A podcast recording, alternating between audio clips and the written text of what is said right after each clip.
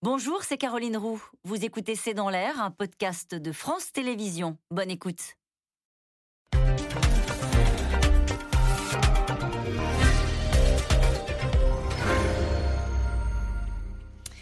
Bonsoir à toutes et à tous. Nous attendons vos questions, SMS, Internet et réseaux sociaux pour alimenter notre discussion. Le monde entier voit.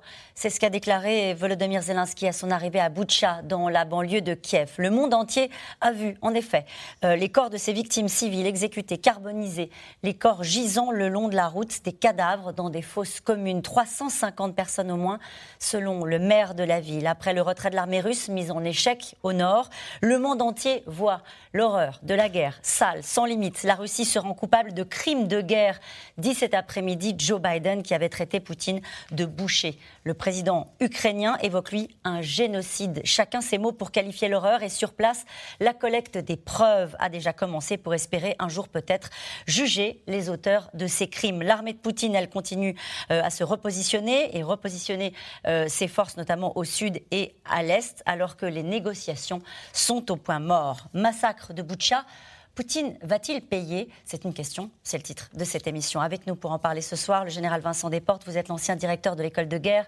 vous êtes professeur de stratégie à Sciences Po et HEC. Je cite la parution ce jour euh, de votre livre Viser le sommet pour réussir, devenez stratège, publié chez De Noël. Alain Boer, vous êtes professeur au Conservatoire national des arts et métiers. Vous êtes responsable du pôle sécurité, défense et renseignement. Je cite votre livre L'encyclopédie des espionnes et des espions aux éditions Grund.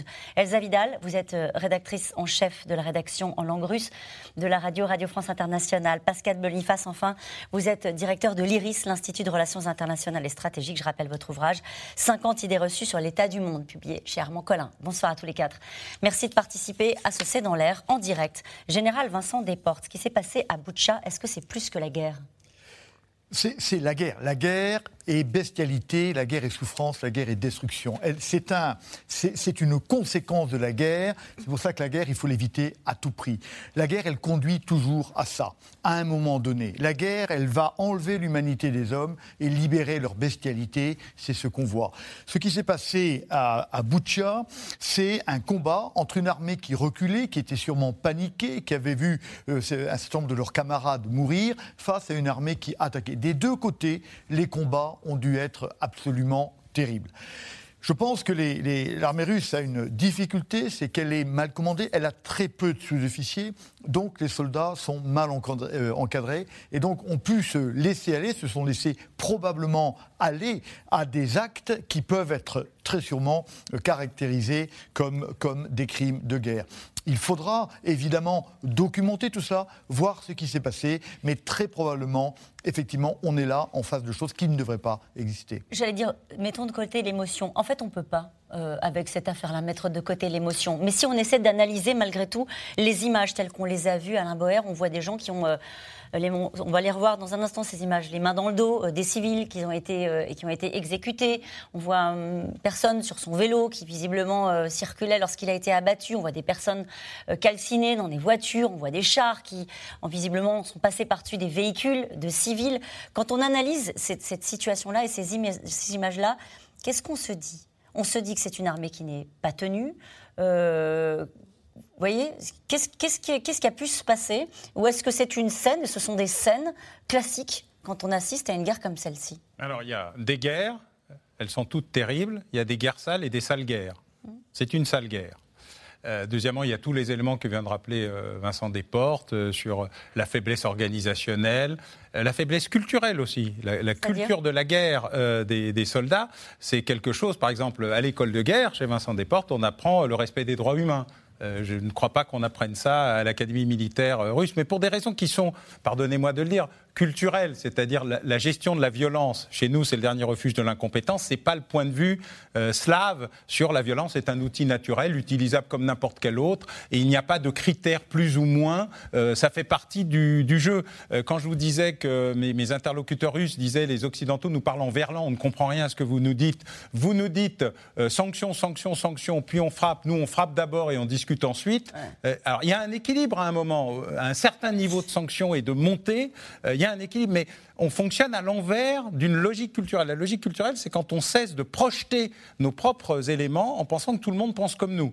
Et ce n'est pas vrai. Et les Russes ne pensent pas comme nous, et les Russes, dans le système militaire, ne pensent pas comme nous non plus. Donc c'est une sale guerre faite salement par des gens qui sont décalés du point de vue de l'évolution générale de ce qui a été l'évolution du monde depuis le traité de Westphalie, au moment où on s'est dit qu'on allait arrêter la guerre de 30 ans et la guerre de 80 ans, parce qu'elle avait ruiné l'Europe, tué des dizaines de milliers de personnes, on brûlait les champs, on, noyait euh, les personnes, on empoisonnait les puits, et on s'est dit, bon, on va arrêter, la guerre c'est un sujet militaire, et on va protéger les civils et permettre de protéger. Puis on a eu les conventions de Genève, de La Haye, euh, la convention de Rome, on a avancé sur des sujets, mais tout ceci apparaît comme tout à fait secondaire euh, dans ce qui est l'état réel de l'armée russe. L'état réel n'étant même pas l'état imaginé par Vladimir Poutine. Je voudrais avoir votre avis, Elsa Vidal, sur ce que vient de dire Alain Boer, sur, au fond, une forme de tradition de l'armée russe dans ses méthodes. Alors, moi, sur les traditions, je, je, j'aime pas trop réfléchir en termes de culture. D'accord. Si je comprends que ça, aide au débat euh, complètement, mais j'aimerais moi amener la focale sur autre chose. Euh, d'une part, euh, il faut comprendre que effectivement il y a un déficit de cadres intermédiaires dans cette armée et qu'il n'y a pas de culture du droit humanitaire, il n'y a pas de doctrine humanitaire en Russie. Il y a eu plusieurs tentatives par des, des, mm, hommes politiques russes d'essayer d'amener la Russie à se doter d'une doctrine humanitaire, d'amener la Russie à un intégrer ce corpus dans ses pratiques. Euh, ce n'est pas le cas à l'heure actuelle. Ensuite, euh, il se trouve que les, les, hommes, les troupes qui sont le plus souvent euh, déployées et dans cette guerre semblent être des conscrits, quoi qu'on en dise, ou des gens qu'on a embauchés sur des contrats très courts qui proviennent de couches qu'on peut considérer comme les plus inférieures de la société russe, des gens qu'on envoie au casse-pipe et qu'on traite très mal dès lors qu'on les incorpore. Déjà, la société russe est une société qui traite mal ses citoyens. Il faut le mmh. comprendre. C'est une société où la violence, effectivement, est répandue et la militarisation de la société a été organisée de manière délibérée depuis longtemps. On le voit dans le domaine aussi de la vie en Russie, c'est-à-dire que les violences, même au sein de la famille, les violences domestiques n'arrivent pas à être pénalisées. On les justifie. Et les conscrits, eux, depuis très longtemps, on le sait aussi, sont exposés à des violences systémiques qu'on appelle la diedovshina, où ils sont humiliés. Parfois, certains meurent. Il y a des mères qui se sont mobilisées pour rendre compte de ça. Alors, c'est pas une tradition de la violence, mais c'est une ils sont soumis à la violence régulièrement, même dans l'institution militaire. Et quand ils sont déployés sur le terrain. Ça n'excuse rien, entre parenthèses. Non, ça n'excuse rien, mais une fois qu'ils sont déployés sur le terrain, ils sont privés de tout. Ils n'ont pas de ration euh, mangeable ou comestible sans les rendre malades, ils n'ont pas d'eau, ils n'ont pas d'argent, et ils sont sacrifiables. Vous laissez ces gens-là euh, dans une situation d'omnipotence face à des civils désarmés. Voilà ce que ça donne. Ça donne Boucha. Hum. Hum. Pascal Boniface. Oui, ce n'est pas le premier crime de guerre depuis que cette guerre a commencé. Mais là, on a une graduation dans l'horreur. Mm. Quand vous bombardez euh, des habitations, vous faites un crime de guerre, puisque normalement, la guerre, c'est uniquement des motifs militaires. Mais ça, je dirais qu'on s'est pas habitué, mais presque, à ce que l'on bombarde plus largement et en dehors des pays dire. Mais là, c'est un peu une sorte de radour sur glade que l'on voit où on exécute des civils désarmés par vengeance, mm. Par punition, par, euh, par peur, euh, par euh, on a perdu, on doit se retirer, on a perdu, mais ils vont payer, etc. Et effectivement, tout ce qui a été dit, je le rejoins, par manque d'encadrement aussi solide de l'armée russe. Donc ces soldats qui se sentent abandonnés se sont vengés sur plus faible qu'eux. Mm. sur euh, ceux qui ne pouvaient rien faire parce qu'ils étaient effectivement désarmés. Sans encadrement, du coup, c'est ce que disait à l'instant Elsa Vidal. Tout à fait. C'est qu'il y a un problème d'encadrement et il y a aussi un problème structurel de violence. Les conscrits sont soumis à des violences et donc quand on est soumis à des violences, on se venge en étant violent avec plus faible que soi. Mm-hmm. Donc euh, les soldats de métier euh, se maltraitent les conscrits et les conscrits maltraitent les civils. Et donc on a ce résultat-là qui, est vraiment un basculement dans la guerre. Parce que là, parce que, euh, une fois encore, ce n'est pas le premier crime de guerre, mais c'est le premier crime de guerre qui suscite une telle horreur généralisée, parce qu'on ne peut pas dire que c'est un accident, euh, que telle bombe visait une installation militaire, mais qu'elle a atterri euh, sur un bâtiment. Là, c'est vraiment des crimes volontaires, signés. Le monde voit a dit euh, Volodymyr Zelensky en arrivant euh, à Boutcha, avec l'armée ukrainienne qui a fait en sorte de laisser, d'une certaine manière, les preuves, et on va parler dans un instant de euh, l'importance hein, de ces scènes de guerre et de ces scènes de crime pour, les, pour les, peut-être les mois et les années qui viennent. je voulais juste revenir avec vous, Général, sur ces unités. Qu'est-ce qu'on peut imaginer de ces unités? On est dans, au nord-est de, de, Kiev, à Boutcha. ce sont les unités héliportées. en, en préparant cette émission, j'ai entendu cette, cette notion-là, c'est-à-dire que c'est ceux qui ont été envoyés au début euh, de l'offensive vers Kiev. Est-ce qu'on peut dire ça ou est-ce qu'on n'a pas les éléments? Alors, il y, a eu un une opération aéroportée dès le début de la guerre qui a échoué. Donc il y a encore probablement des troupes aéroportées, mais les deux armées qui, venant de, venant de l'ouest et de l'est, venant du nord, ont attaqué, étaient des armées blindées. Donc je ne suis pas sûr qu'on puisse dire ça. Je reviens juste sur ce que vous avez dit, sur cette affaire d'éthique et de morale. Dans l'armée française, pour chaque soldat, il y a autant de cours de morale et éthique que de cours de mitrailleuse. C'est quand même tout à fait particulier. Qu'est-ce qu'on apprend? Qu'est-ce qu'on leur dit? Qu'est-ce qu'on leur apprend? On, leur apprend les droits de l'homme, on leur apprend, on leur apprend les conventions de Genève, on les forme. Et c'est d'autant plus vrai que dans euh, l'armée de terre, ceux qui sont là, euh, l'homme qui a le droit de tuer par délégation du président de la République est un homme de bas niveau culturel et, euh, et, scolaire. C'est pas, pas, le cas c'est pas exactement pareil dans la marine ou l'armée de l'air, où celui qui tue a bac plus 6, bac plus 7. Chez nous, c'est un soldat qui, qui, qui, a, qui, a, bac moins 5 en général, quoi, si vous voulez. Et donc c'est pour ça. Et vous dites ça avec tout l'amour que vous avez pour les soldats. Mais parce que c'est comme ça. Mais parce que c'est comme ça. Et c'est bien pour ça qu'on insiste énormément sur les problèmes d'éthique, parce que c'est fondamental. Je reviens un tout petit peu sur ce qui a été dit. Euh, évidemment, ce qu'on voit, c'est l'horreur. Mais je crois aussi qu'il nous appartient à nous occidentaux de savoir prendre un peu de recul. Nous avons été au moins deux fois dans l'histoire traînés par des fausses images. La première, chacun s'en souvient, c'est les massacres de Timisoara en 1989, où, dans lequel les opposants à Ceausescu ont ramené, ont créé une scène de guerre. Et la deuxième, c'est pendant la guerre en Yougoslavie, je crois que ça s'appelle la Racha, quelque chose comme ça, où on a accusé les Serbes d'avoir tué des, des, Albanais. Les deux, une fois que ça a été documenté, c'est avéré faux. Ce que je veux dire par là, c'est que la grandeur de l'Occident aussi, c'est d'admettre cette violence, mais de dire il y a une justice. Cette justice doit s'appliquer. Il faut que ce soit documenté. Ça n'est pas un nous. Je voudrais revenir avec ce que, euh, précisément sur ce que vous venez de dire, euh, Général Vincent Desport, parce qu'il y a des gens qui vous regardent et qui peuvent, qui peuvent se dire comment douter? Comment douter de ce qu'on voit. Parallèlement à cela, la Russie dit c'est pas nous, c'est de la mise en scène euh, faite par l'armée ukrainienne. Donc là, on peut dire que euh, ces propos-là peuvent servir tous les complotistes qui considèrent que tout ça n'a pas eu lieu c'est pour ça que je crois que c'est intéressant parce que M. Poutine est au, pied du mur. Là, il dit ça n'est pas nous. Alors, ce que j'espère, c'est qu'il va geler la, zone de manœuvre ou la zone de guerre et va dire OK, messieurs les inspecteurs de la Cour pénale internationale, venez voir. S'il le fait, alors il a peut-être raison. S'il ne le fait pas, alors il a tort et ce sera probablement une preuve de crime de guerre. Si seuls les Ukrainiens avaient dit qu'il y a eu ces crimes de guerre qui ont été commis, on pourrait dire c'est parole contre parole.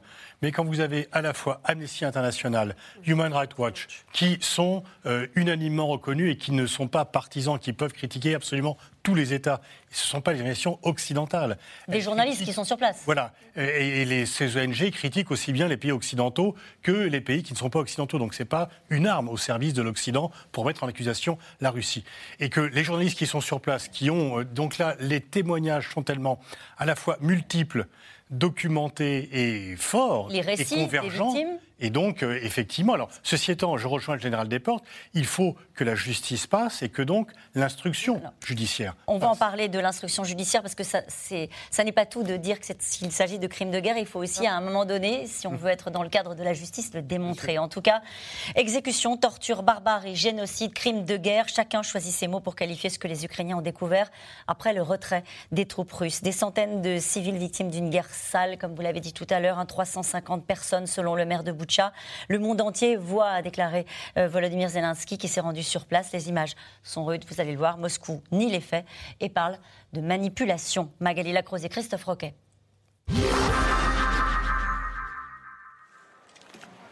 Boutcha, banlieue de Kiev, où l'image de l'horreur.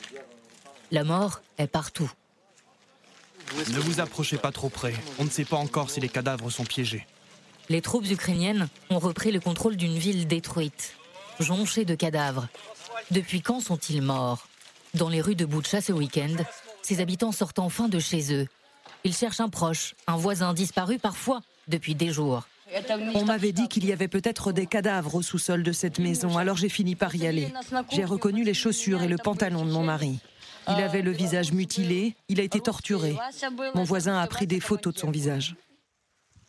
À Boutcha, près de 300 morts selon les autorités locales, des victimes civiles enterrées dans des fosses communes à la hâte. Tout ce que je peux vous dire, c'est que j'ai vu des gens se faire pourchasser par les Russes. Ils disaient on va vous tuer. Ils arrêtaient les voitures sans raison. Ils tiraient partout au lance-roquettes. Tous n'ont qu'une crainte, que les preuves de ces massacres, disent-ils, disparaissent. Tandis que ces images sont retransmises dans le monde entier, le président ukrainien cet après-midi depuis les rues de Boutcha dénonce un génocide. Ce sont des crimes de guerre. Ils seront jugés par le monde entier comme un génocide. Vous êtes ici avec moi, vous pouvez voir ce qu'il s'est passé. Nous savons que des milliers de personnes ont été tuées, torturées, démembrées. Ils ont violé des femmes et tué des enfants. Quelques heures plus tôt, les dirigeants occidentaux avaient déjà condamné les massacres de Boutcha et ceux des environs de Kiev. Ce que nous avons vu du régime de Vladimir Poutine dans l'usage de munitions sur des civils innocents constitue déjà, à mon avis, un crime de guerre. Nous allons faire tout notre possible pour que ceux qui ont perpétré ces crimes de guerre ne soient pas impunis et comparaissent devant la Cour pénale internationale pour répondre de crimes contre l'humanité et pourquoi ne pas le dire de génocide. Génocide, crime de guerre. Ce sera maintenant aux enquêteurs internationaux de le déterminer la Russie, elle, nie en bloc ces accusations et demande même que le Conseil de sécurité de l'ONU se réunisse. La Cour pénale internationale a ouvert une enquête. Et cette question qui nous est posée ce soir, Poutine s'est-il déclaré, s'il est déclaré criminel de guerre, sera-t-il arrêté? Elsa Vidal Non, à moins que la Russie euh, ne perde la guerre, que Poutine soit renversé et qu'il soit mis aux arrêts. Ouais. Il est président, euh, il a l'immunité en tant que président et on ne voit pas comment il pourrait être traîné devant la Cour pénale internationale, à moins que la Russie ne perde. Hmm. Il faudrait un mandat d'arrêt, ça voudrait dire qu'il ne peut pas quitter euh, son pays. C'est ce que dit euh, Carla Del, Ponte, ancienne procureure en chef de la Cour pénale internationale. Non, il peut aller partout. il peut aller partout où la Russie Même s'il y a un mandat d'arrêt mandat d'arrêt ou pas mandat d'arrêt. Euh, d'abord, il a l'immunité de chef d'État et même une notice rouge d'Interpol n'y pourrait rien. Et ensuite, il ne va que dans des pays qui garantissent euh, justement le fait d'aller et venir. Et qui ne Donc, sont pas partis à la CPI. il n'est pas parti à la CPI lui-même. Je veux bien qu'on prenne un tout petit peu de temps parce qu'on voit bien que chacun choisit ses mots. Ce que ah je disais tout à l'heure sur, sur crime de guerre, génocide, etc. Et en fait, ça recouvre une réalité à la fois de terrain et une réalité judiciaire, donc juridique. Donc, juste sur la façon dont les choses se passent, Général Vincent Desportes Quand on dit il va falloir récolter des preuves, quels sont les types de preuves, sans être trop euh, morbide, qu'on peut euh, euh, récupérer sur un terrain comme celui-ci? Qu'est-ce qu'on va chercher? Alors je crois qu'il y a pas... Et qui va les chercher? Ah ben, Les, inspecteurs de la, de la Cour pénale internationale. Mais je crois qu'il n'y a pas que sur le terrain, parce que la vraie question est de savoir si ça, ça a été commandité par un chef à un haut niveau. Si ça a été, c'est-à-dire s'il y a une, une volonté génocidaire et une destruction systématique d'une population, alors là, on est devant un, crime contre l'humanité, éventuellement un génocide. Est-ce que c'est donc une réaction individuelle de troupes qui combattent, qui sont dans une culture, ou est-ce qu'à un moment donné, ça a été un projet étatique de M. Poutine Et là, on passe du crime de guerre au crime contre l'humanité? Et donc, c'est cette preuve-là qu'il faut avoir ou, ne pas avoir. Qu'on n'aura jamais. Euh, j'en sais rien. Si, si, si, si, parce qu'on peut remonter, on écoute, enfin, euh, je ne sais pas, on ne peut pas dire. alors, un procès comme ça, ça va durer 25 ans. Ça va durer 25 ans, ça dure toujours 25 ans. Mais au bout d'un moment, on peut finir par savoir. Par contre, sur l'affaire du droit, le problème du droit, c'est que le droit ne vaut que par la force. Et que, et que le droit occidental que nous avons cru universel, enfin, ça n'est plus que le droit occidental. Et pour faire appliquer le droit, il faut la force. Il faut aller chercher M. Poutine chez lui pour la mener à la Et évidemment, ça n'est pas possible. C'est une vraie question. Elsa Vidal, juste sur la façon dont les choses se passent, pardon d'insister sur le terrain. On, est dans une guerre de, aussi d'information, de, communication, de posture. Les Russes disent ça n'est pas nous, nous demandons euh, à saisir le, euh, le, Conseil de sécurité des Nations Unies, etc. C'est une manipulation. On a des images qui sont celles-ci.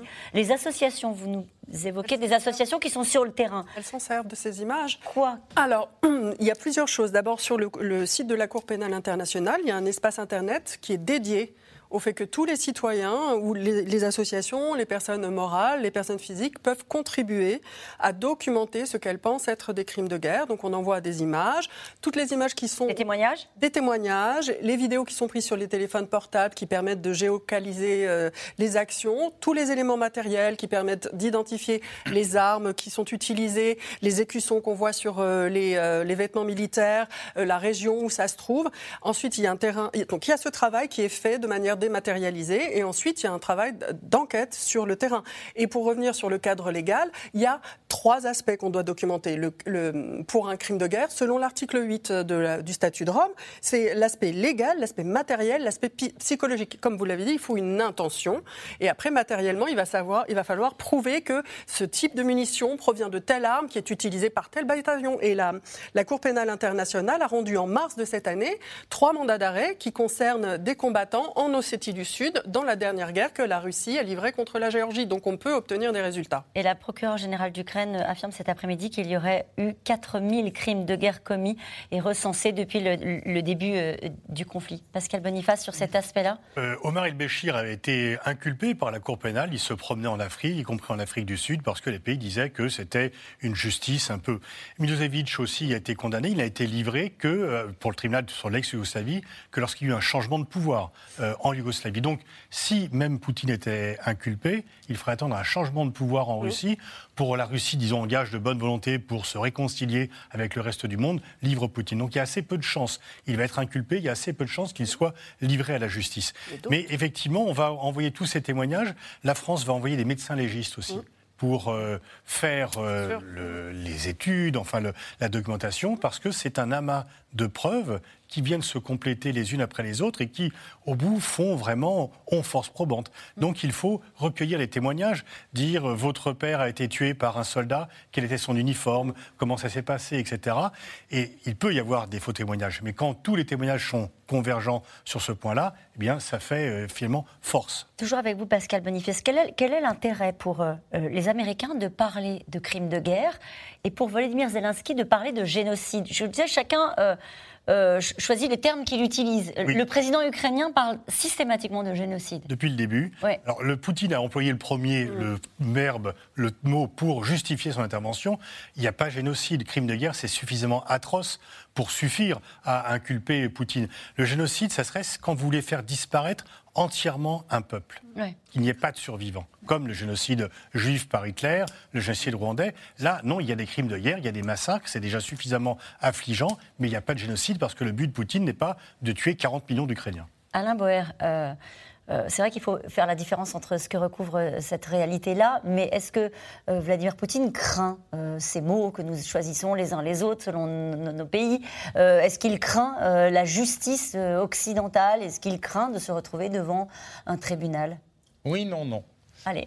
Oui, parce que vous voyez que sa réaction est immédiate en termes de communication. Il sait que sur la bataille de la communication, où il a perdu énormément de terrain face au président Zelensky et face aux réactions de plus en plus dures notamment inattendu dans la bouche de, Biden, du président Biden. Euh, il est en train de perdre du terrain et il essaye de créer le doute, c'est-à-dire tout ça est une gigantesque manipulation, non pas vis-à-vis d'occidentaux, il ne convaincra personne ou ceux qui sont déjà euh, sur les registres de paiement des services russes, mais en Inde, en Afrique du Sud, en Afrique, dans toute une série d'endroits. La carte des abstentionnistes de l'ONU est extraordinairement parlante, y compris sur des pays qui nous étaient historiquement euh, proche. Alors pendant ce temps-là, il y a eu plusieurs centaines de morts au Mali dans une opération mixte entre l'armée malienne et la milice russe Wagner. Hein, donc ce n'est pas une. Je veux dire, cette affaire n'est pas anodine, mais elle n'est pas non plus isolée. C'est une pratique générale. Je voudrais revenir un mot sur ce qui est le, cœur de ce que je fais, c'est-à-dire la criminologie. On a un outil qui s'appelle la criminalistique pour répondre aux problématiques de l'art de la preuve. Il y a les traces, mmh.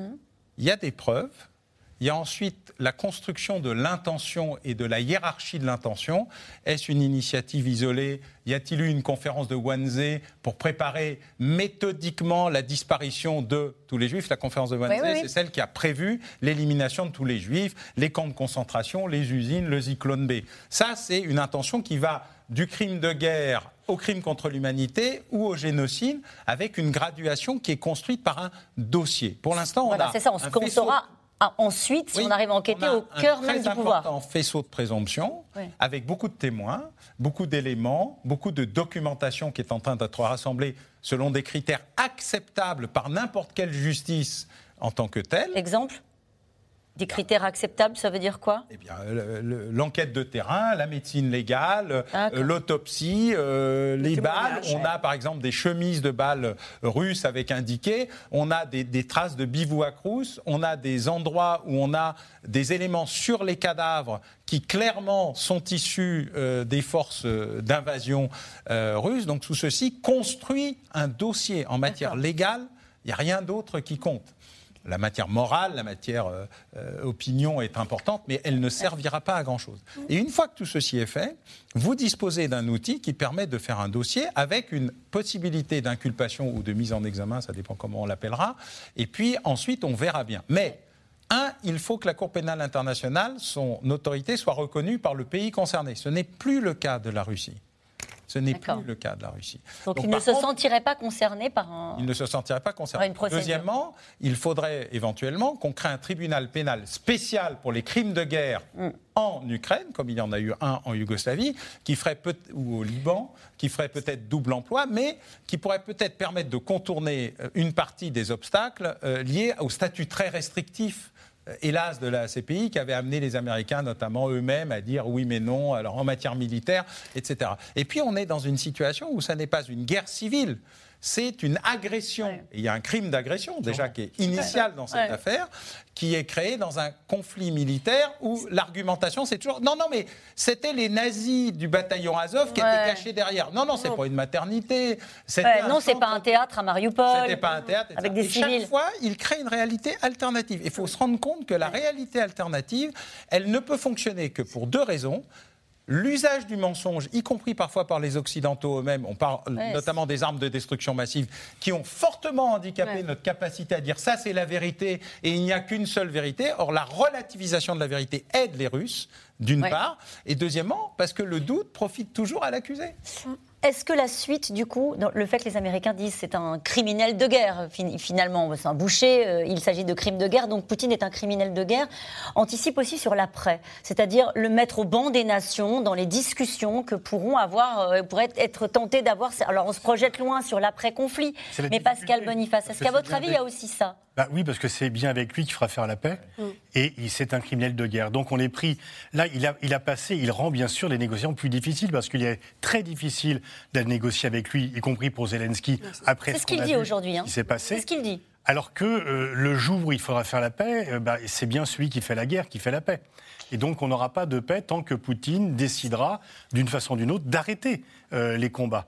Et donc là, c'est vrai que l'équation devient très difficile parce qu'on doit négocier avec un criminel de guerre. C'est justement ce que dit Zelensky, qui dit euh, au fond euh, que cela rend les, les négociations très difficile. Euh, après, il sera trop tard. Sous-entendu, je ne pourrai pas aller au nom de mon peuple qui aura été euh, massacré, négocier avec cette personne-là. c'est ça qui se joue. Vous avez deux solutions. Soit vous dites, bon, Hitler, on va jamais négocier avec lui, on va jusqu'à Berlin. Hum. Et euh, on le défait militairement, et voilà, la question est réglée. Mais personne ne dit on ira jusqu'à Moscou pour renverser Poutine. Biden l'a laissé entendre. Pas, pas aller à Moscou. Pas aller jusqu'à Moscou, mais en disant il faut le sortir du pouvoir. Oui, mais c'est pas lui qui le fera. Euh, il va demander aux Russes de le faire. Donc euh, le problème, c'est que pour l'instant, tant qu'il n'y a pas une révolution en Russie pour exclure Poutine du pouvoir, c'est bien avec lui qu'on doit traiter, alors que c'est un criminel de guerre. Elsa Vital. Non, mais c'est une incitation, je pense aussi. Ce sont des messages qu'on envoie à, l'entourage aussi et aux chefs d'état-major et aux militaires en disant maintenant, vous avez non seulement la désintégration de, de, la, de la place de la Russie euh, dans le système international, mais alors en plus maintenant, votre chef des armées, chef suprême des armées et président est considéré comme un criminel de guerre. Donc ça va passablement réduire votre capacité d'interaction avec le monde. Peut-être vous devriez choisir quelqu'un d'autre. Hmm. C'est aussi un message qu'on envoie à l'entourage. Oui, mais je ne pense pas qu'il puisse porter sous cette forme-là. Mais... Général Vincent Desportes, en tout cas, c'est vrai que ça paraît compliqué de continuer les négociations dans ce contexte-là. Est-ce qu'elles continuent d'ailleurs?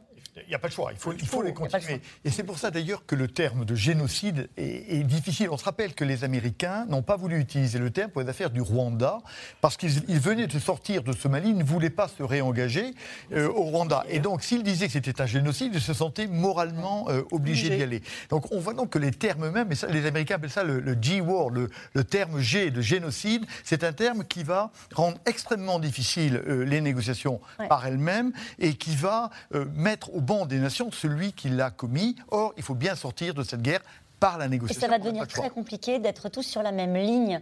Euh, il y a certains pays, on pense au Polonais, le Premier ministre polonais qui a eu cette phrase, il dit c'est un génocide, il doit être jugé. Il a choisi euh, de, de, le qualifier de génocide. Et il dit, Monsieur le Président Macron, combien de fois avez-vous négocié avec Poutine? Qu'avez-vous obtenu? On ne débat pas, on ne négocie pas avec les criminels. Oui, mais si on ne négocie pas, on fait la guerre, on va jusqu'au bout. Vous savez, la guerre, on en sort soit par la négociation, soit par la destruction. Ah, pour Berlin, euh, Roosevelt a dit unconditional surrender. On ira les tuer tous. Mais il l'a dit, et il y est allé. En fait, c'est Staline qui est allé pour d'autres raisons. Mais, mais, donc, à un moment donné, il faut savoir, est-ce qu'on est prêt, nous, à aller au, euh, au Kremlin? Évidemment pas. Évidemment pas. Donc il faudra bien négocier. Ah, c'est une question qui se pose en réalité. Si c'est la question de la guerre, euh, il revient au peuple français d'en décider. Mais c'est une question qui se pose euh, de, pour chaque leader devant, devant son peuple. Si on souhaitait délibérément engager la France dans une guerre aux côtés de l'Ukraine, c'est une question qui devrait se poser. Une guerre nucléaire. évidemment, là, il a la difficulté supplémentaire. En tout cas, euh, selon le Pentagone, Vladimir Poutine est mal informé sur ce qui se passe sur le terrain à Boutcha, peut-être, euh, et ailleurs. Ses conseillers ont peur de lui dire la vérité. Voilà ce qu'a dit le Pentagone. Depuis le début du conflit, d'ailleurs, la Maison-Blanche déclassifie les informations et les livre au grand public pour mener une bataille sur le terrain de l'information. Les services américains qui ont vu, eux, arriver le pire, contrairement, contrairement à la France, où le chef du renseignement militaire a été remercié Théoman Val et Axel Bertrand. Ils ont vu venir l'offensive quasiment à l'heure près. Les forces russes sont au nord, à l'est, au sud. Tout semble en place pour qu'elles lancent une agression majeure contre l'Ukraine. Pour être clair, ça pourrait arriver cette nuit. Je ne peux pas vous donner l'heure exacte, mais tout est prêt pour que les Russes avancent. Quelques heures plus tard, les premiers missiles russes s'abattent sur l'Ukraine. Début d'une invasion préparée de longue date. Dès novembre dernier, Washington s'alarmait de l'ampleur des troupes russes massées autour du pays, mettant en doute la version du Kremlin d'exercice militaire. Nous avons des informations selon lesquelles ils ont prépositionné un groupe d'agents pour mener ce que nous appelons une opération sous fausse bannière. Euh, euh, une opération conçue pour ressembler à une attaque contre eux ou la population russophone en Ukraine, comme un uh, prétexte pour uh, envahir. Mi-février, alors que Moscou assure au contraire calmer le jeu et retirer une partie de ses troupes, Washington réfute, images satellites à l'appui. Des unités russes restent bien stationnées avec leurs hélicoptères. L'ambassade américaine à Kiev est la première à être fermée, annonce qui fait alors sourire certains Européens. Je ne crois pas qu'il faille dramatiser. Tant que les négociations continuent, et elles continuent, je ne crois pas que nous devons quitter l'Ukraine. Mais peut-être que M. Blinken nous donnera plus d'informations. Des informations que Washington partage pourtant avec certains alliés, dont les Britanniques ou la France qui n'a, elle, pas vu venir l'invasion russe malgré ces éléments. La semaine dernière, le chef du renseignement militaire en a fait les frais, le général Vido limogé par son supérieur pour sa mauvaise lecture. Les Américains disaient que les Russes allaient attaquer, ils avaient raison. Nos services pensaient plutôt que la conquête de l'Ukraine aurait un coût monstrueux et que les Russes avaient d'autres options. raté, payé cash donc, dans un monde où le renseignement devient une arme utilisée de plus en plus ouvertement. Depuis le début de l'invasion russe, les États-Unis jouent sans s'en cacher la guerre de l'information, transparence proclamée sur ce que prévoit l'ennemi en espérant le dissuader, comme par exemple sur le possible usage d'armes chimiques. Poutine prétend que l'Ukraine possède des armes biologiques et chimiques sur son sol. C'est un signe clair qu'il envisage, lui, d'utiliser les deux. Le renseignement pour désarmer Poutine, mais aussi faire passer l'image d'un chef esselé, plus isolé que jamais, la disparition pendant deux semaines de son ministre de la Défense a suscité les questions. Poutine serait-il mécontent, prêt à purger son cercle proche? Vrai ou faux, personne ne le sait, mais la Maison-Blanche fait passer son message. Selon nos informations, Poutine se sent induit en erreur par les militaires russes, ce qui a causé des tensions avec son commandement militaire. Nous pensons que Poutine est mal informé sur les performances réelles de l'armée russe et sur l'impact des sanctions sur l'économie, parce que ses conseillers, même les plus gradés, ont trop peur de lui pour dire la vérité. Alors si renseigner, c'est prévoir à quoi s'attendre pour la suite, dans son dernier briefing, le Pentagone se prépare à un conflit long, recentré dans le Donbass, mais surtout imprévisible. Et cette question de Xavier, les services de renseignement américains semblent avoir des informations qui viennent du cercle rapproché du président Poutine. Est-ce le cas?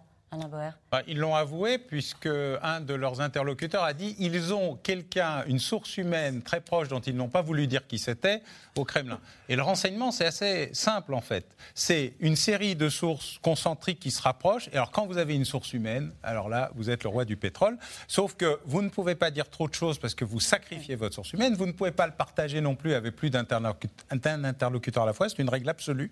Le seul qui l'ait rompu, c'est le président Trump. Il s'est fait taper sur les doigts le lendemain matin par euh, tout le monde. Donc il n'a jamais recommencé, paradoxalement. Et puis, euh, vous avez des outils de confirmation.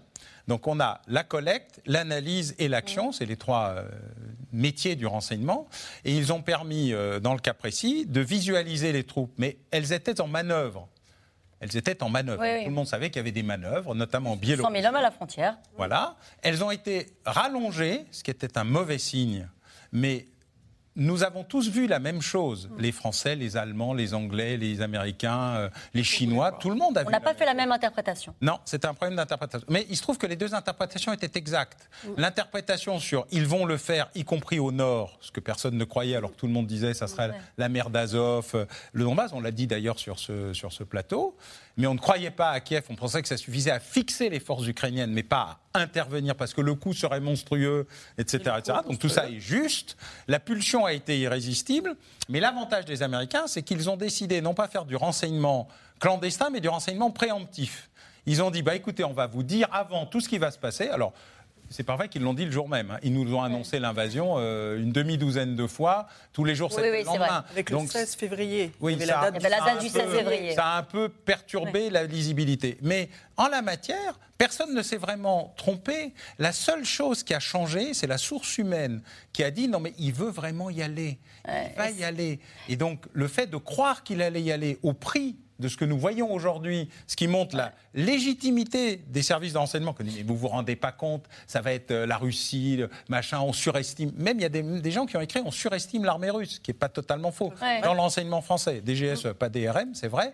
Donc il s'est passé des éléments, Alors. mais sur le fond, c'est la pulsion irrésistible de Vladimir Qui a été mieux interprétée par les Américains. Qui a été mieux perçue par les Américains à cause d'une source humaine. Et on va revenir sur euh, l'échec euh, relatif ou pas, vous nous direz des, renseignements français sur le sujet. Mais sur la première partie du, reportage où on voit que ce que disent les Américains, c'est de toute façon, il ne, il ne, sait rien de ce qui se passe sur le terrain, parce qu'autour de lui, on est incapable de lui dire la vérité parce qu'on a peur de lui. Euh, Est-ce que ça, ça paraît être un scénario crédible? Bah, Mon interprétation, c'est qu'effectivement, comme je l'ai déjà dit, je crois, sur ce plateau, c'était qu'il est mal informé, il est informé par des hommes de confiance, des hommes de confiance qu'il a recrutés, qu'il a fait monter dans des appareils, notamment le, chef maintenant euh, sous résidence surveillée du 5e département du FSB, qu'il avait euh, contribué à créer et qui était euh, curateur, comme on dit, à la fois de l'Ukraine pour Vladimir Poutine, mais aussi responsable des liens avec les services extérieurs, dont les services américains. Et cet homme-là, il a été placé en, en résidence surveillée ainsi que son adjoint pour deux choses. D'une part, parce qu'il n'a pas fourni les bonnes informations, on l'a vu sur le terrain, mais aussi parce qu'il a détourné les moyens du service à des fins d'enrichissement personnel, ce qui est ah aussi une grande, une grande euh, ancienne de ce genre de service. Et le problème dans les institutions russes, et jusqu'au plus haut niveau, c'est que les institutions fournissent des positions, ces positions sont monétarisées, détournées par des individus, ils ont peur de perdre leur position parce qu'ils perdraient leur gagne-pain, ainsi ils ne, ils ne disent pas toute l'information. Et en plus de ça, il y a une guerre des services. Mm. Donc alors, les, militaires sont en concurrence avec le FSB, puisque le FSB s'était euh, absolument euh, illustré de manière euh, détestable, puisqu'il n'avait pas réussi à empêcher le Maïdan, ce qui a permis à Shoigu de remplir ce vide et de lui livrer la Crimée et de faire bon service en Syrie, ce qui l'a amené en hauteur.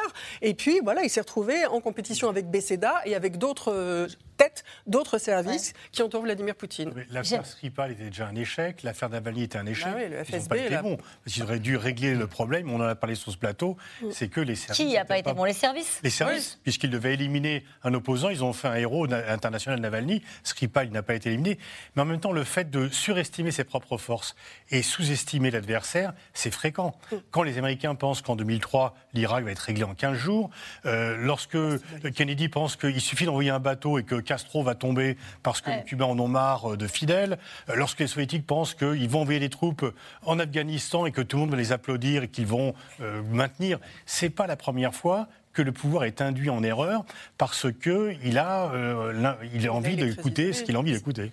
Mais du coup, la sanction paraît sévère après ce que vous venez de dire pour le patron du renseignement militaire français. Euh, est-ce qu'il est sanctionné uniquement, entre guillemets, parce qu'il n'a pas eu la bonne interprétation euh, de ce qui s'est passé euh, en Ukraine? Est-ce qu'il est sanctionné pour ce qui s'est mal passé avec les sous-marins australiens c'est évidemment difficile à dire et moi je n'ai pas de jugement à porter. À un moment donné, le chef d'état-major des armées a pensé que le général euh, Vido avait de grands talents mais qu'il serait mieux utilisé ailleurs. Point. Non mais c'est comme ça. Une armée, nous sommes en guerre. Nous sommes en guerre. La France est en guerre. Et donc, derrière, l'armée, elle est une et elle est forte parce qu'elle est une. Si à un moment donné, le chef d'état-major des armées considère que, eh bien, il peut avoir quelqu'un qui sera peut-être plus performant, il est de son devoir de, de, de, changer le, chef, le, chef, du renseignement militaire. Donc, ça, ça, me paraît absolument normal. On a eu un certain nombre de problèmes. Moi, je n'ai pas à juger. C'est vrai que les affaires maliennes ont paru un peu surprenantes. Les affaires, euh, effectivement, euh, des sous-marins, etc. Alors, moi, je, je, je n'en sais rien. Mais à un moment donné, vous savez, le problème, c'est pas de savoir s'il est bon ou pas bon, je ne vais pas juger, mais à partir du moment où le chef d'état-major n'a plus confiance en lui, il ne doit pas le garder. Ça, c'est ça, ça, c'est très important. Alors ensuite, le renseignement, il est toujours fait sur des hypothèses. On ne peut pas faire de... Il n'y a jamais de certitude, donc je crois y que... Y compris quand on a une personne au plus près euh, du pouvoir, qui est russe, qui à un moment donné rencarde les Américains Oui, mais... C'est pas une certitude. Non, c'est jamais... Il n'y a, a, jamais, il y a, jamais de certitude, parce que la part humaine dans le renseignement est considérable. Euh, tout à l'heure, Alain Bauer parlait, il y a une phase d'orientation du renseignement. J'oriente en fonction déjà d'un biais cognitif. Ensuite, j'ai du renseignement brut. Et ensuite, je l'exploite. Mais je l'interprète en fonction encore d'hypothèses que je vais porter. Donc rien n'est jamais sûr. Et donc, à partir des mêmes, on l'a vu, à partir des mêmes photos de satellites, parce qu'on avait les mêmes, les uns ont considéré que l'attaque était imminente, les autres ont considéré qu'elle n'était pas imminente. C'est pour ça d'ailleurs que je pense je pense que les Américains, certes, pensaient que ça pouvait se passer. Mais rappelons-nous, nous sommes au début du mois de février. Et hum. ils pensent que les, les, pays européens sont en train de s'écarter un peu de l'OTAN. Et j'ai l'impression qu'ils profitent aussi un peu de cette affaire-là pour crier au loup. Et donc, je pense que les deux sont vrais.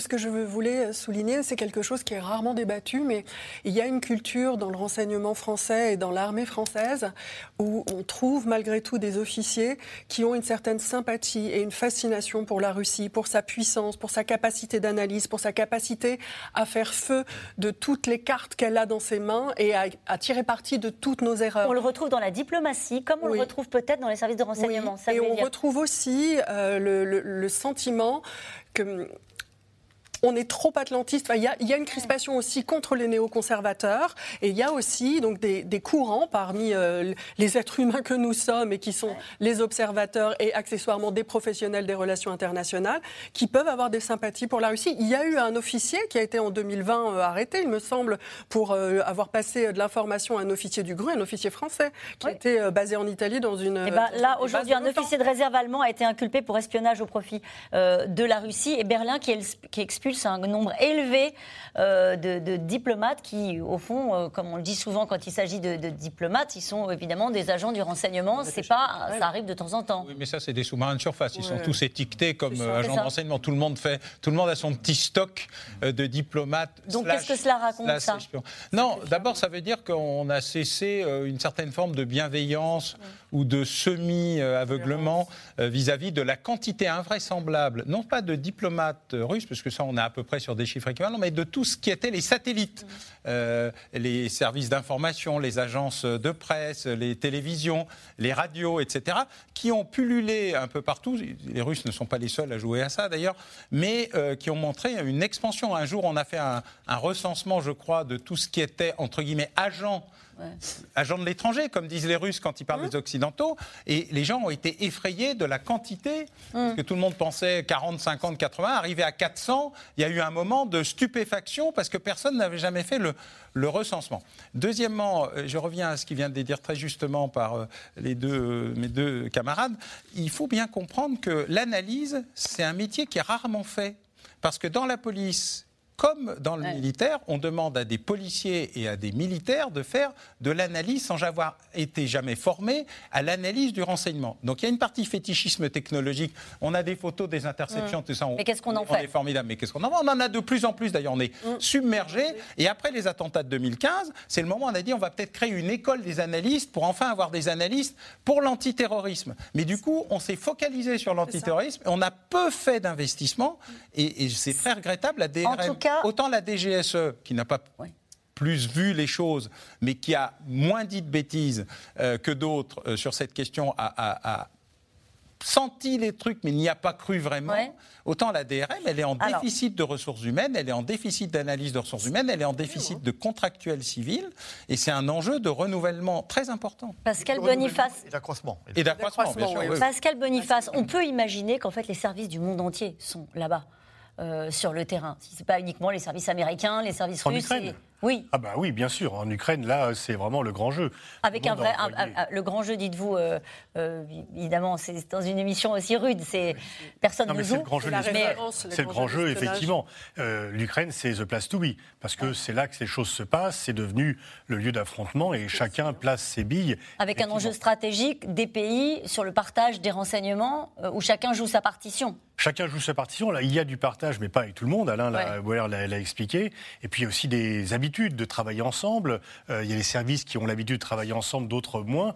Et puis, il y a des services qui sont estimés comme étant seniors, donc beaucoup plus fiables que certains pays où on peut penser qu'ils peuvent eux-mêmes être plus facilement infiltrés euh, que d'autres. Donc, il y a aussi euh, le nombre d'étoiles attribuées à chaque service est tout à fait différent selon les pays. Quelle est la stratégie américaine, à votre avis, Pascal Boniface, sur le, le fait de déclassifier des informations comme on le fait on l'a jamais autant fait que dans cette euh, crise-là, avec euh, la volonté pour les Américains systématiquement de dire ce sont les informations de nos services et on communique, on balance les images, on donne les informations. reprendre le leadership reprendre le leadership parce que euh, c'est nous qui savons et c'est nous qui pouvons protéger. Donc on est bienveillant, on a des informations, on les partage. D'une part, il y a un pouvoir de conviction à l'égard de la Russie pour mieux mettre en accusation la Russie et pour faire que les Européens se disent, et c'est le cas, c'est qu'aujourd'hui, plus personne ne conteste euh, la primauté américaine euh, en Europe. On a oublié Kaboul, on a oublié Ancus, on a oublié mm. plein de choses. Et donc les Américains sont redevenus les leaders du monde libre, ce qui n'est plus contesté par aucun des 27 membres de l'Union européenne. En tout cas, malgré les exactions commises en Ukraine, Poutine peut encore compter euh, sur quelques soutiens. C'est le cas de la Serbie. Le pays frappe à la porte de l'Union européenne, mais refuse d'appliquer les sanctions contre la Russie. Hier, le président sortant a remporté euh, la présidentielle. Une bonne nouvelle pour Moscou qui salue le partenariat stratégique avec Belgrade. Le reportage en Serbie sur des terres pro-Poutine de Paul-Rémy Barjavel et Pierre Dehorne. Vive la Serbie, vive la Russie, à bas l'OTAN. Le message est sans équivoque. Ce soir-là, plusieurs centaines de militants d'extrême droite se sont rassemblés à Belgrade. Des nationalistes, des pro-russes pour la plupart. Nous voulons être amis avec les Européens, avec les pays occidentaux. Mais avec les Russes, avec les Russes, nous sommes tous frères. Dans la foule, des drapeaux serbes, mais aussi des drapeaux russes, la lettre Z et même des t-shirts à l'effigie de Vladimir Poutine.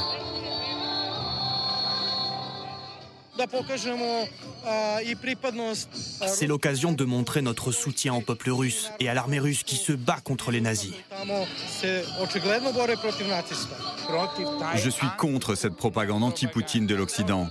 Je ne mettrais pas ce t-shirt si cette propagande n'était pas aussi irrationnelle. La Serbie, seul vrai allié en Europe du Kremlin. Et cela s'explique aussi par son histoire avec l'OTAN. Belgrade a conservé les stigmates des bombardements de 1999.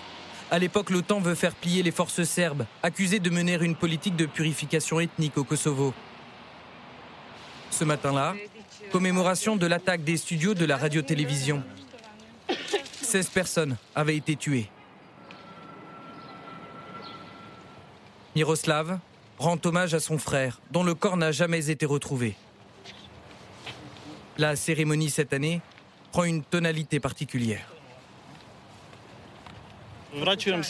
Quand on voit ce qu'il se passe en Ukraine, les images de tout ce qu'on a vécu en 1999 reviennent. On voit que des bâtiments civils sont démolis. On voit les morts, les réfugiés qui essaient de fuir cette horreur, cet enfer. Ça nous ramène à tout ce qu'on a traversé. À ses côtés, l'adjoint au maire de Belgrade. 23 ans plus tard, la colère à l'égard de l'OTAN est intacte.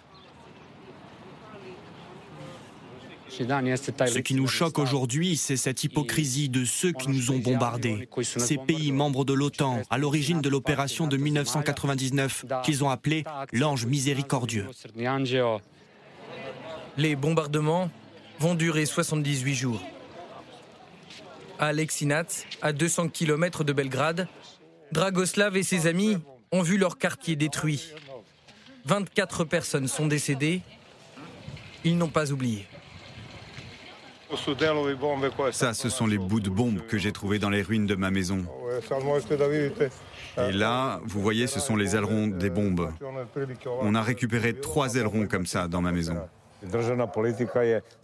La politique de l'État serbe est l'indépendance et la neutralité.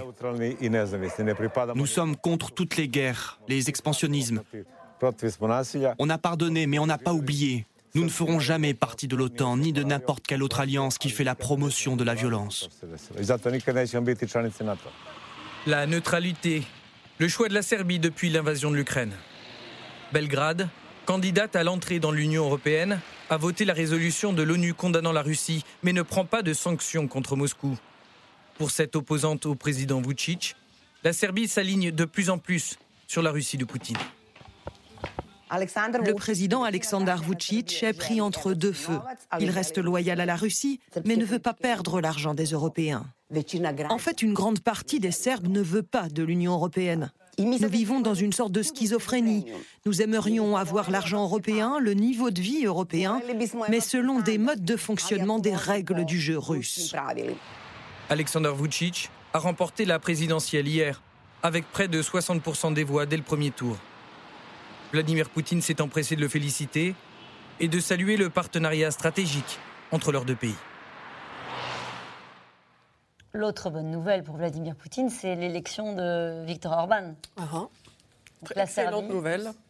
Excellente nouvelle. D'ailleurs, on parlait de renseignements tout à l'heure et de, de, services, mais en Hongrie, euh, il y, a, il y, a, une institution qui est assez incroyable, qui est une banque de développement dont tous les employés, qui est russe, dont tous les employés ont le statut de diplomate et dont on sait qu'elle fait du renseignement. Donc, euh, Donc il reste quelques alliés à Vladimir Poutine mais non seulement il reste des alliés, mais ce sont des alliés qui se sont renforcés. Tout le monde annonçait Viktor Orban en perdition, la situation du président serbe qui était soumise à discussion malgré son jeu d'équilibriste un peu compliqué. En fait, nous, nous projetons nos envies et nous faisons de, de ça s'appelle la pensée magique. Il va falloir un jour arrêter de croire euh, au Père Noël, pardon pour euh, ceux qui, euh, parmi nos téléspectateurs, y croiraient encore. Mais il y en a. Oui, il y, en a sans doute. Mais je crains que ça ne soit qu'une illusion. Et donc, nous avons un problème de pensée magique. Nous projetons nos envies nos modèles. l'Est. Et nous ne nous sommes pas rendus compte que nous sommes énormément affaiblis. Si l'Union européenne et les États-Unis se sont plutôt rassemblés provisoirement, nous nous sommes énormément affaiblis au Moyen-Orient, en Afrique, y compris dans des zones traditionnelles. L'abstention du Sénégal mmh. est, euh, est, un événement euh, qui, qui, est thermonucléaire pour la réalité de ça. Mmh. La situation euh, des Émirats arabes unis, de l'Arabie saoudite, la posture de l'Inde qui pourtant ne peut pas voir tout ce qui se passe avec bienveillance, sont des éléments qui affaiblissent le camp occidental comme rarement il a été affaibli dans une confrontation mondiale. Et d'ailleurs, ceux qui imaginaient euh, un soulèvement du peuple russe, un soulèvement de l'entourage de Vladimir Poutine, un soulèvement des oligarques, peuvent regarder ce sondage. 83% des Russes approuvent les actions de Vladimir Poutine. On peut imaginer qu'ils n'ont pas non plus toutes les informations parce qu'elles passent. C'est clair, mais la propagande n'explique pas tout parce qu'il y a des moments où les peuples ne croient pas à la propagande. Sinon, ils ne changeraient pas de gouvernement. Mais en période de guerre, on a plutôt tendance à se resserrer autour du leader, que ce soit en Russie ou ailleurs. Euh, ce qui est plus dangereux pour Poutine, c'est pas le taux d'approbation, c'est le nombre de personnes qui travaillent dans l'informatique, dans l'intelligence artificielle, qui ont quitté le pays parce que la Russie peut se vider de ses forces vives, euh, des gens qui sont un peu l'avenir du pays et qui ont eu une ouverture sur l'étranger et qui ne sentent plus du tout à l'aise et qui savent ce qu'est ce la propagande et ce qu'est l'information. Alors le chiffre de 100 à 200 000 Russes qui auraient quitté le pays... Ça c'est un problème pour Vladimir Poutine? Euh, pour, pour, la, Russie, oui. Pour la Russie. Pour lui, non. Pour non, parce que lui, il peut très bien dire je reste au pouvoir, je resserre, euh, tant pis si le pays se modernise moins. Je veux dire, Bachar el-Assad a détruit la Syrie, il est toujours au pouvoir. Donc on peut très bien avoir un scénario où la Russie se vide de ses forces, mais Poutine reste au reste pouvoir. Au pouvoir. Et nous revenons maintenant à vos questions.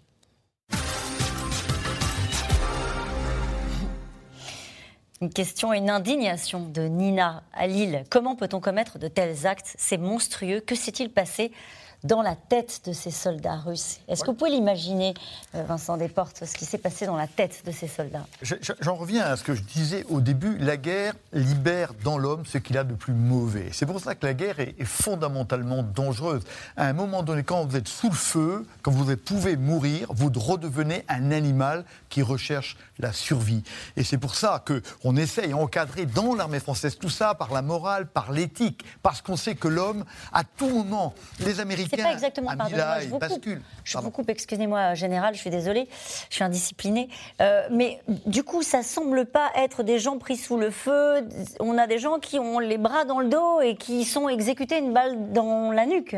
Oui, ça, c'est possible. Alors, est-ce qu'ils ont les bras dans le dos, etc. Tout ça, il faudra quand même le bon, documenter. Il, il, faudra, quand même le documenter. Non, non, Ce sont des civils, quoi. On tire, ce ne sont pas. Euh, oui, non, vous, avez, vous, avez, raison, mais encore, encore enfin, ce que, on sait bien, les, soldats, c'est ignoble ce qui a été fait. Mais ils ont leurs camarades qui sont morts, et encore une fois, ils vont se venger, parce qu'on se venge. Et c'est pour ça qu'il faut, dans une armée, un encadrement de proximité extrêmement fort, de manière à empêcher mm. ce, genre, ce genre de crime.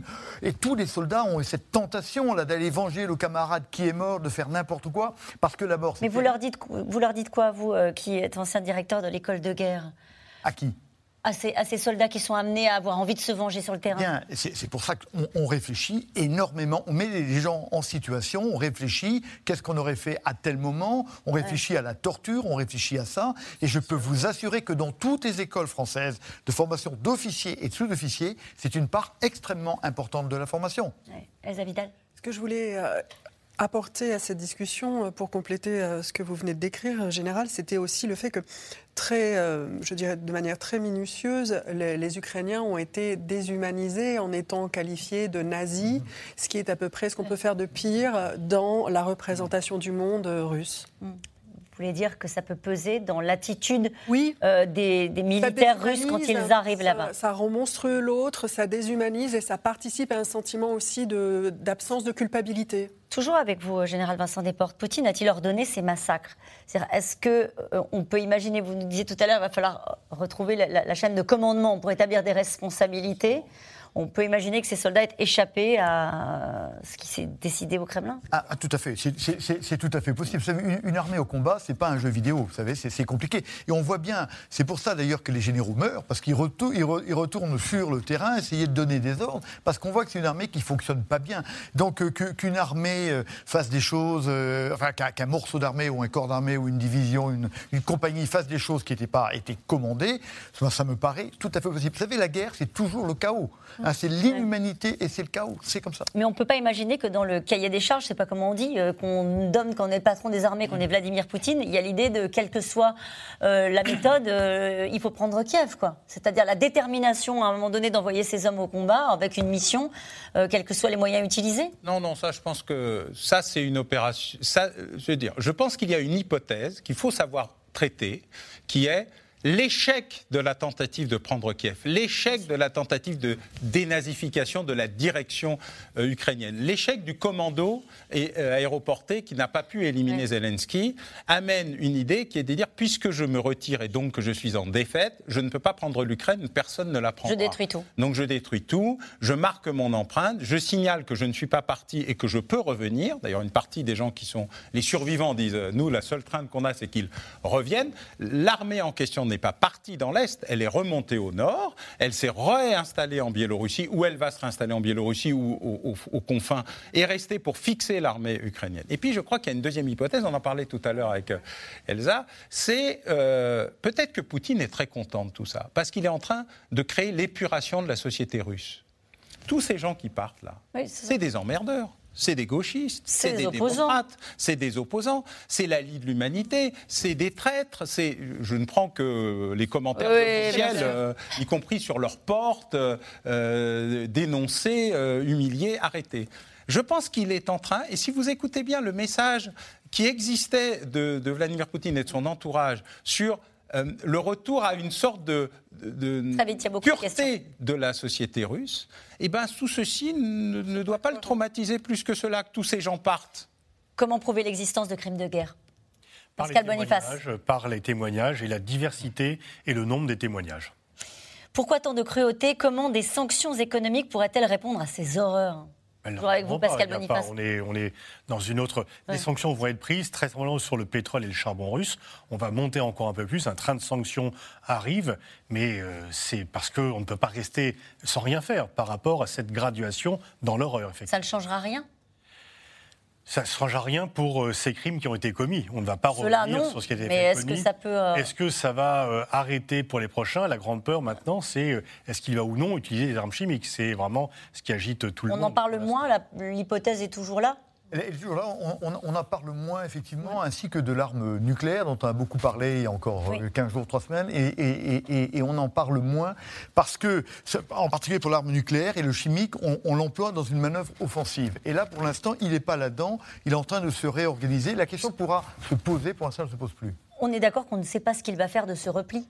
Euh, pour l'instant, est-ce que, enfin, il va aller au sud et à l'est, mais est-ce que, est-ce qu'on a aussi beaucoup entendu l'hypothèse de dire, euh, on se retire, mais pour euh, pour ah, mieux mieux rentrer en, Ukraine? Enfin, militairement et logiquement, il est en train de se regrouper pour faire ce qu'il n'a pas fait depuis le début, se concentrer pour attaquer quelque part. Il peut attaquer dans deux directions, pas 40. Il peut attaquer vers Kiev pour prendre Kiev. Ça, il, est incapable de faire, donc il le fera pas. Ensuite, ce qui l'intéresse directement, et, et c'est tout à fait possible, puisque au Odessa est maintenant bombardé, c'est d'essayer d'aller prendre le bout du nord de la, mer Noire. Donc ça, c'est tout à fait possible qu'il qu'il le fasse. Il y a une troisième possibilité, c'est qu'il termine, qu'il cherche à, à encager les forces ukrainiennes qui sont collées euh, pour l'instant au Donbass. Donc à mon avis, les deux possibilités, c'est soit je fais effort vers Odessa, soit je fais effort du sud vers le nord et du nord vers le sud pour enfermer les troupes ukrainiennes. Retirer cette...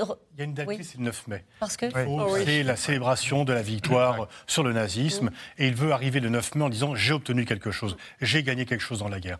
Donc c'est le 9 mai qui sera une date clé par rapport à ses objectifs de guerre. L'hypothèse, dernière hypothèse, retirer mes troupes pour utiliser les armes chimiques, non on ne peut pas retirer, il ne va pas retirer. Ce qu'il fait là, c'est-à-dire les mettre en Biélorussie et... Non, non, parce que les, armes chimiques, on les utilise pour réattaquer. Donc là, c'est quand mm. il sera dans une phase où il va réattaquer, là, éventuellement, il peut reprendre des armes offensives, dont les armes chimiques. N'est-il pas temps pour la Cour pénale internationale de lancer un mandat d'arrêt contre Poutine? Ah, il est trop tôt, euh, ça va prendre un certain temps. Ce qu'on disait au début d'émission, il faut documenter, il faut ensuite que ce soit traité à la Cour pénale internationale. Pour l'instant, c'est le temps de l'enquête. Pour que ce soit indiscutable. Oui.